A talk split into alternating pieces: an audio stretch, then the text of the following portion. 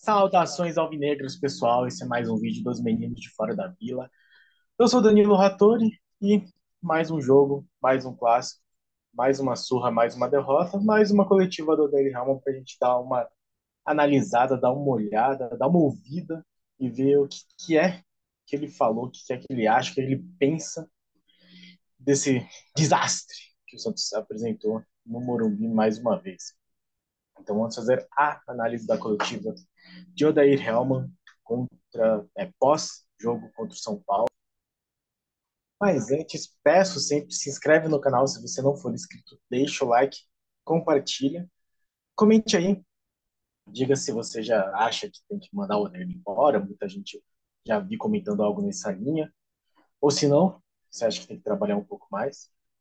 De qualquer forma, o Santos apresentou de novo futebol ruim, teve fatores como gramado, chuva, e aí ficou com dois jogadores a menos.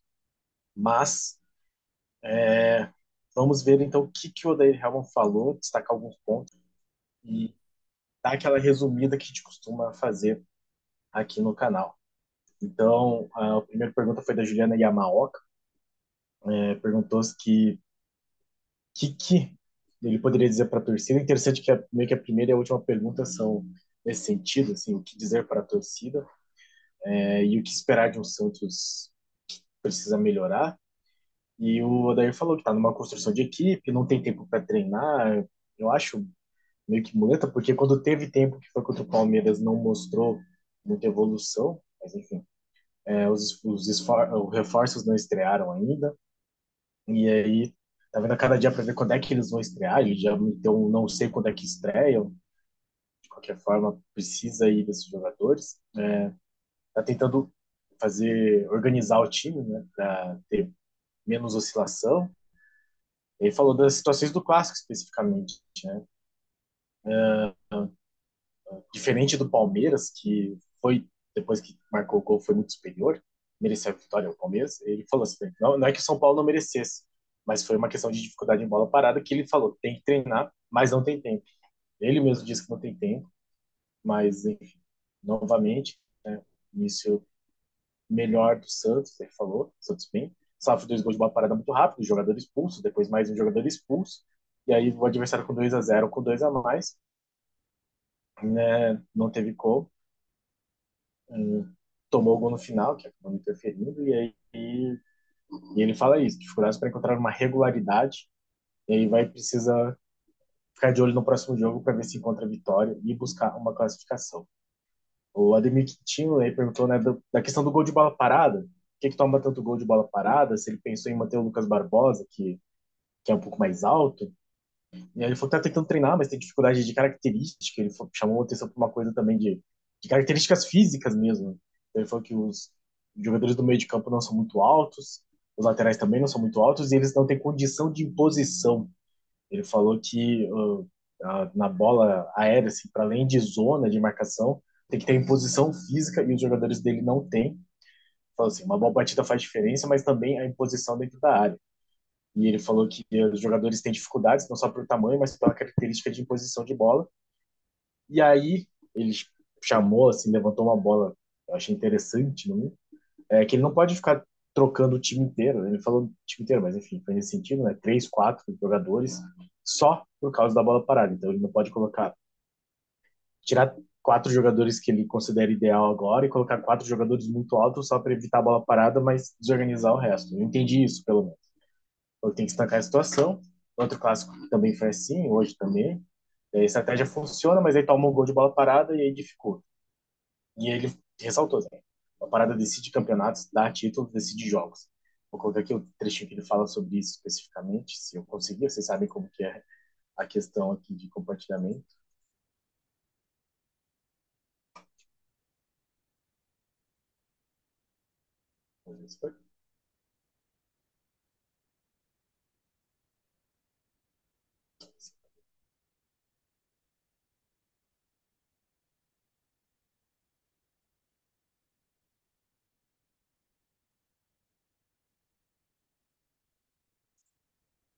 Acho que está indo.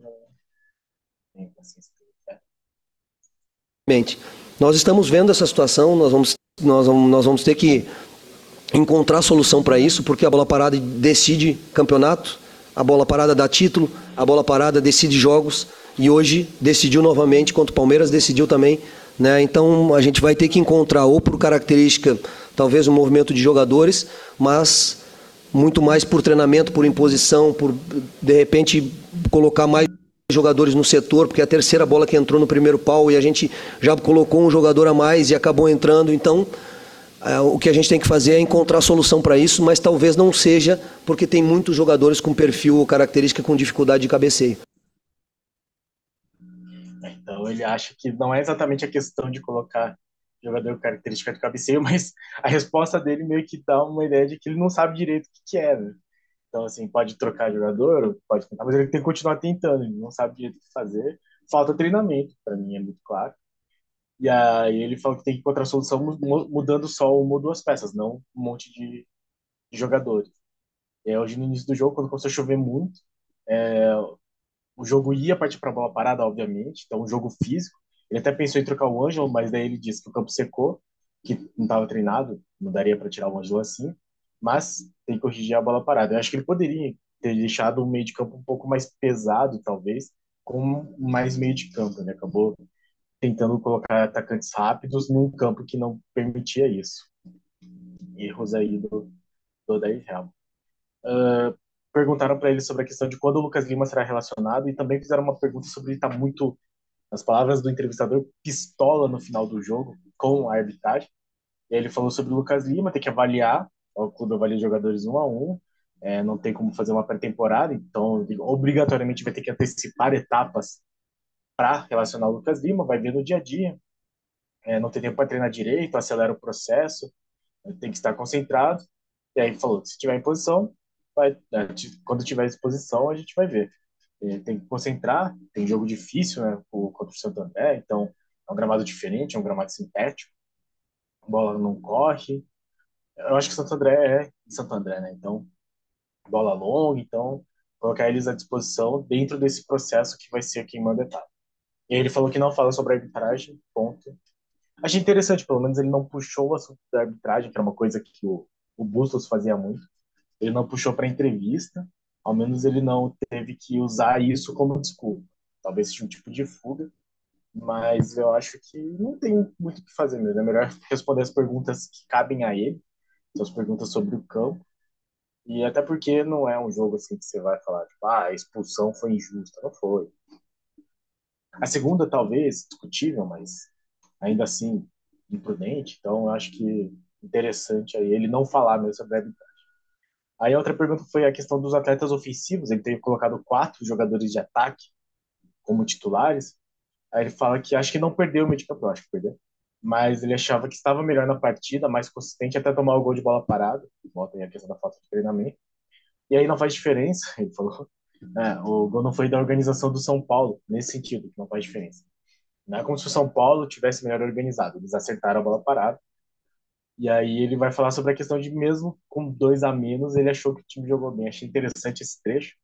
Vou até colocar aqui, porque é, acho que é meio digno de comentários, assim, é daquela coisa do tipo. É quase o que o Diniz fazia, né? Tipo, ah, se você tirar o, o segundo, o primeiro tempo, a gente ganhou de 2 a 1 um. O time tomou três gols no primeiro tempo e perdeu de 4 a 2 assim. É uma coisa que ele falou no. É, é, é, é defender o melhor possível, duelar na área, né? não gerar espaço, duelar com o seu adversário, mas uh, o, gol, o gol não foi de organização de bola no chão do São Paulo. Até, até depois que a gente ficou com dois jogadores a menos, São Paulo, claro, que também tinha dificuldade do campo, nós jogamos com dois jogadores a menos, com 2 a 0 no placar. E o São Paulo, o que, que o São Paulo construiu? Nós construímos três situações, duas no primeiro tempo com o Marcos Leonardo, um chute do Mendonça cruzado. Nós, nós fizemos um gol com dois jogadores a menos. Mas é fácil, é fácil é depois com dois jogadores a menos, 2 a 0 no placar? Não é, mas a gente, o Santos ainda continuou competindo muito, se dedicando para não levar mais gols, para ter uma oportunidade numa bola parada ou de repente numa bola esticada. Até com, uma, com nove, até a gente gerou no primeiro tempo aqui duas ou três situações perigosas aqui, um chute cruzado, uma bola parada, um escanteio. Depois, quando você fica com nove, você não tem mais profundidade, os caras estão lutando para se defender. Tanto que o gol foi de um chute de fora da área, né? Mas até o momento que nós tomamos o gol de bola parada, eu achei que o Santos estava bem na partida, muito bem, muito bem encaixado, roubando as bolas por dentro, não gerando essa facilidade do jogo por dentro. Depois eu perco essa avaliação, não tem como fazer, porque daí perde o sentido da, da organização de time com dois jogadores a menos. É, então aí é, é o que eu acho curioso, assim, é que ele dá esse papo do tipo, ah, Santos estava bem com tanto que com dois a menos, uh, perdendo de 2 a 0, aguentou e não tomou mais gol. Tem um termo que, que se utiliza muito nos esportes dos Estados Unidos, que é o, o garbage time, que é como se fosse o tempo do lixo. Literalmente seria o tempo do lixo, mas aquele tempo que já não conta, assim, é como se fosse o tempo que já não conta, porque quando um time, sei lá, um time de basquete já está ganhando por 40 pontos de diferença, Aí o, o time de futebol americano já está ganhando por cinco touchdowns e falta dois minutos, enfim. Que, que daí você sabe que não vai virar a partida. Então o time que está ganhando já tira os titulares para as reservas. O time que está perdendo também, para não contundir ninguém. E aí pode acontecer um monte de coisa, mas que não vale para o jogo mesmo, né? Tipo, vai valer para as estatísticas no final. Ah, sei lá, o cara conseguiu correr não sei quantas jardas, não marcou não sei quantos pontos mas não conta para fins de resultado, porque todo mundo já sabia que o jogo já tinha acabado. Quando São Paulo fez 2 a 0 e depois fica com dois a mais, todo mundo meio que sabia que o jogo tinha acabado. Assim. Então é, é interessante ele levantar essa bola, só que fica essa coisa meio de, de tempo gasto, assim, né? De que estavam os dois times lá, um com o resultado já na mão, sabendo que ia, que ia ganhar, e o outro absolutamente perdido, sabendo que não tinha muito mais o que fazer. Então, é, tudo que ele falou é verdade, mas quando você tira do contexto da situação que estava a partida, parece uma outra realidade. Né? Eu acho que não dá muito para usar isso como argumento, porque se tornou um outro jogo em que o time já tinha praticamente vencido. É, depois uma outra pergunta sobre a questão mental e quanto isso afeta, afeta os atletas jovens, afeta os atletas jovens. Ele fala que são jogadores que têm maturidade, o Ângelo, o Marcos Leonardo. Essa sequência de resultados tira confiança, mas existe o trabalho deles. Não está aparecendo, mas ele diz que existe trabalho para que isso se estabilize e eles têm uma sequência de vitórias, o que está muito difícil. Estamos aqui para construir um time, dar consistência e aí a falta de resultado gera intranquilidade, mas buscar soluções para estancar as derrotas e ter regularidade de resultados positivos, é o que nós queremos, mas não está acontecendo. É, não só os jovens, todos sentem, mas são conscientes, são maduros e sabem que temos que passar por esse processo. Eu preferia que não passasse. O Gilfrida, acho, que foi o Gilfrida, ele não, não se apresentou, mas pela voz acho que era do GE. É, aí falou que o seu papel, né? Então né, não é só no campo. Então tem a questão dos jogadores também, até casando com a pergunta anterior. E aí como que qual que é o trabalho, né? Como que é esse trabalho então para que eles consigam separar o campo do, do mental, assim, né? Não deixar todo o ambiente afetar o futebol deles. Ele falou, não, precisa trabalhar. E aí ele falou, o futebol só te permite 24 horas para chorar, 24 horas para sorrir, depois trabalho. É, ele, como comandante, precisa visualizar o que precisa ser trabalhado. E aí ele falou uma coisa interessante, eu acho que até salvei aqui, deixa eu ver se, tá, se é a parte que eu deixei separada aqui. Então, uma coisa interessante que me preocupa um pouco Deixa eu ver se eu compartilhar e se eu fiz a parte certa. Mesmo sem tempo, tempo para treinar, nós estamos treinando 15 minutos né, do penúltimo dia, para que a gente possa estabelecer um pouquinho de, de, de ideia, de movimento. Isso tudo cria dificuldade para já um time que tem essa, essa falta de resultado. Isso tudo gera instabilidade. Né? E a gente está procurando né, estabilizar para que possa gerar essa confiança então, ele falou exatamente isso que eu achei curioso. A gente só tá treinando 15 minutos do penúltimo dia. Eu fiquei com isso, mas que, que é isso? 15 minutos do penúltimo dia? Mais pra frente ele vai falar que o penúltimo dia é, na verdade, o último dia antes do jogo. O último dia é o dia do jogo, o penúltimo seria o dia anterior. Só que daí ele dá uma explicação e eu vou falar mais sobre isso, sobre o que eu acho, pelo menos, na hora que ele der essa resposta do porquê que só treina 15 minutos desse dia. E aí, fiquem com isso na cabeça, depois eu vou voltar nessa questão. Eu, particularmente, acho que tá faltando trabalho, mas eu vou dar os argumentos dele depois. Uh, e aí ele pergunta assim, ele questiona né, até para os jornalistas, assim, ó, e eu repeti a equipe, quando eu consegui repetir? Não dá, sai jogador, perde jogador. E aí esse time que está em construção tem muitos altos e baixos. Ele falou que fez uma ótima partida é, no último jogo. Depois contra a Ferroviária também tinha ido bem. Nos clássicos ele não teve essa performance, né, não conseguiu mudar o resultado. E ele vai tentando encontrar soluções táticas e técnicas, tentando melhorar a equipe. Eu gostaria que não tivesse essa oscilação. Estamos trabalhando para que não tenha, é o nosso trabalho para que estabilize e tenha tranquilidade. Perguntaram sobre ele ter ido falar com o árbitro e uma questão com o Caleri. Daí ele falou: Não, não tive nada com o Caleri, tentei acalmar ele um pouco, mas não era comigo, era com o jogador. Eu também não vou falar sobre isso. Ele falou: Coisa de campo dentro de campo, coisa de vestiário se arruma dentro de vestiário, não fala de arbitragem. E aí perguntaram para ele sobre a questão de treino em dois períodos, se isso seria algo viável ou se não tem a menor possibilidade. Aí eu achei que ele assumiu uma postura meio, meio defensiva, achei interessante. É, eu vou mostrar depois um trecho. Mas ele falou assim: não, já começou, não, te respondo assim: não é por causa de treino de dois períodos que nós estamos perdendo. E aí, até o, o cara que fez a pergunta, o jornalista que fez a pergunta, é, pergunta no sentido assim: não, talvez não fisicamente, mas não poderia, sei lá, ver vídeo, alguma coisa assim. E aí ele falou: não, não é por causa disso. Hoje, assim, no nível que a gente está, a gente só consegue recuperar os jogadores.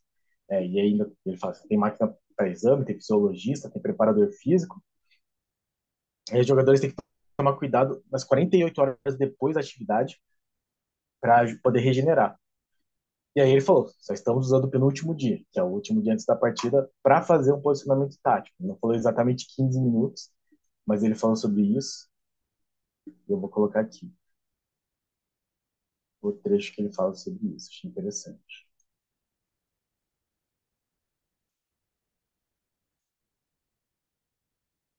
Entendeu? Assim, hoje o futebol nesse nível de competição, nesse nível de intensidade, de um jogo a cada três dias, sabe o que, que tem que sabe o que, que nós conseguimos fazer com o jogador?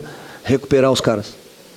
Recuperar os caras porque lá tem máquina para fazer exame, fisiologista, preparador físico, a condição do jogador. A maioria dos jogadores, o, o principal foco de dor, de, de, de, lesão ou de uma situação que você tem que tomar cuidado é 48 horas depois do, do, do, da partida, né? E a gente regenera, quem joga regenera. E a gente está usando o último dia, o penúltimo dia, né, o dia anterior à partida, para que a gente possa fazer um treino de posicionamento, um treino tático. E tem gente que nem faz. Nós ainda estamos usando esse período com um pouquinho de volume, um pouquinho de carga, né, para tentar equilibrar, buscar a, a, a, ideia coletiva. Mas nesse tempo, nesse período, treina dois turnos, quem precisa treinar dois turnos, mas os caras que estão jogando com intervalo de três em três dias, não há a mínima condição fisiológica e física para se treinar dois, dois turnos. A não ser que tu vai lá para fazer um vídeo, né? É mas a gente faz o vídeo no mesmo período. Né? A gente treina de manhã, se apresenta lá 9 horas da manhã, só sai de lá quando fez vídeo, quando visualizou o adversário, quando visualizou os erros, quando já treinou, quando já recuperou. Então tu pode ter certeza que não é por isso que nós. Então ele já deixou muito claro. Achei aí um tom também de novo defensivo, que ele demonstrou na, na outra entrevista coletiva do, do jogo do Palmeiras. Então ele falou, né? Não, a gente faz o treino tático, faz o, o vídeo, e aí, na medida do possível, e aí a gente chega muito cedo e sai muito tarde lá. Então ele deixou muito claro que não é por causa disso. E aí perguntaram sobre a questão de lesões, né? Rodrigo Fernandes, Felipe Jonathan, Carabarral, Soteudo, Zanocelo, Michael. E aí ele de novo assumiu uma postura meio defensiva no sentido assim, é, o cara começou a perguntar, né? O jornalista perguntou assim, não, os jogadores que estão sofrendo de lesão dele quais? Aí não, Rodrigo Fernandes, o Felipe... não, aí ele chega assim, não, Fala um por um que eu vou explicar um por um. Vai, vai, fala. Rodrigo Fernandes, Janta Carabarral, e aí ele, aí eu quero lista esses jogadores. Ele fala, ó, viu aí quantos que você listou? Seis, né? Rodrigo Fernandes, Felipe Jonathan, Carabarral, Soteldo, Sanocelo e Maicon. Então, São Paulo tem 13, e aí eles estão aí, mesmos jogadores, mesma estrutura, ninguém sofre pressão, é, e aí ele foi um por um. Rodrigo Fernandes no ano passado já estava jogando com dificuldade, no primeiro treino ele sentiu o pé, não fez a pré-temporada direito, e aí é, teve que apressar ele, porque ficou sem jogador, ele já entrou com risco de lesão, o Soteldo machucou no peito, não é culpa do, do trabalho, assim, né, do treinamento, de qualquer forma. O Marcelo machucou o ombro, o Michael foi a primeira lesão, né? Ele falou de jogadores que tem o Michael, o Michael tem mais lesões. O Carabarral, aí ele explica o Carabarral, estava um ano sem jogar, e assim, tipo, de nem ir pro banco, daí ele, ia, ele nem ia pro banco, daí eu, ele, no caso o, o dá a oportunidade, e aí joga três jogos seguidos em sete dias, lesiona, uh, e aí ele falou, na hora que a gente foi fazer um treino leve, bateu na bola e sentiu. O Felipe Jonathan não treinou, não pode nem entrar no contexto, ele falou, né? Então ele teve, falou assim, tá, a gente teve duas lesões de três em três dias. É, se o Gonçalo não for contar por causa do ombro, é o Rodrigo Fernandes e o Carabarral, o Michael teve também. Aí ele falou, tínhamos duas lesões de três em três dias. Parabéns ao departamento, jogando de três em três dias. Parabéns ao departamento fisiológico do Santos. E aí ele termina, disse, não, não é nem porque não tem treino de dois turnos, não é nem por uma questão física que a gente está perdendo. É por quê, então, né? Aí, assim, é que a desculpa dele é essa, né? A gente não tem tempo para treinar, tá treinando na medida que pode, as lesões estão sendo contidas, é normal do futebol, mas o time não consegue evoluir porque é muito jogo, pouco treino. Só que quando teve uma semana mais ou menos contra o Palmeiras, não melhorou a questão da bola parada. Então, não sei, né? Se dá para super defender. Aí perguntaram sobre é, se ele estava sentindo uma pressão muito grande por causa da do fato do Santos ter demitido treinadores nos dois últimos campeonatos paulistas. Ele falou assim: não, eu estou consciente do meu trabalho, eu sabia que não ia ser fácil, sabia que tem dificuldade, é uma reconstrução, né? Sempre um grande clube passa por isso, tem oscilações. Ele falou que tem as pessoas acima dele na hierarquia que estão avaliando, o presidente, o gestor, o Falcão, Aí tem que focar no campo para gerar melhores resultados. E a avaliação do treinador é feita por todas essas pessoas que estão acima dele no clube. Né? Ele falou: eu estou dando o meu melhor. Se o clube o presidente não achar que está sendo suficiente, vai começar pelo treinador. Mas aí ele fala assim: eu acredito no trabalho, acredito no grupo, nos jogadores que a gente vai estabilizar. E aí ele falou: eu nem penso nisso porque demissão de treinador não, não é feito por mim. Né? Não, não é eu que, que sou responsável pela demissão. Então ele nem pensa nisso. E aí a última pergunta, que na verdade foi meio que uma um lugar de fala, assim, né? Foi dado tipo, fala aí. Foi assim, é, pensando no torcedor, que recado que você daria pro torcedor? Eu até ia colocar inteiro, mas aí achei que ficou muito longa e ele se perdeu um pouquinho. Mas eu vou colocar o começo e o final para a gente dar uma olhada no que é que ele responde para nós, torcedores. Então vamos ver se eu consigo colocar aqui.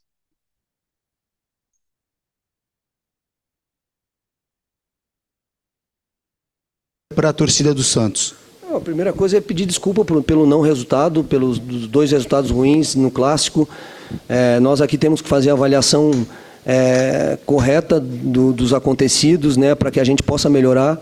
É, a gente sabe do, do, torcedor, nós estamos tristes. Eu também estou muito triste com a, com a, e falei isso aos torcedores é, quando tive a oportunidade de falar pessoalmente é, pedir desculpa pelos não resultados, agora dizer para o torcedor que eu acredito, que eu vou trabalhar muito, que eu vou me dedicar para que a gente consiga, junto com os jogadores, junto com o grupo, uma solução que é uma solução de estancar essa oscilação, né? Então ele fala aí sobre estancar a oscilação, é o objetivo dele. É, então ele pede desculpa e aí você torcedor pense se você aceita ou não a desculpa dele.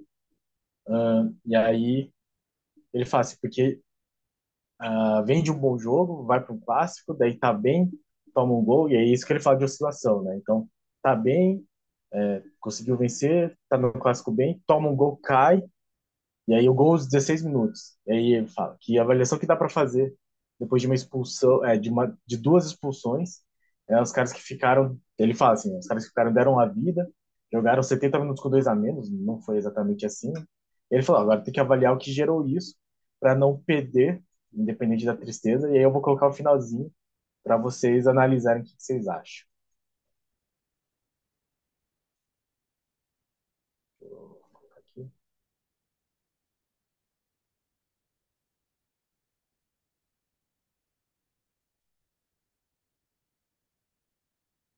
triste pela oscilação que a gente está tendo de resultado, mas eu, jogadores, nós temos que nos focar aqui dentro em recuperar, em trabalhar, em encontrar soluções para a bola parada, encontrar soluções táticas para que dê um equilíbrio defensivo e ofensivo para a equipe, né? E dizer ao torcedor que nós vamos trabalhar mais. Esse momento é um momento de falar menos, né? É um momento de vir aqui, ir para o CT, trabalhar muito, sangrar muito né, na, na, na, força da expressão, sangrar muito dia a dia, porque eu tenho certeza que a gente vai ser abençoado ali na frente, vai conseguir esses resultados. Obrigado. Tô... Torcemos para que isso aconteça. Fica aí a fala do Odair Helma e vocês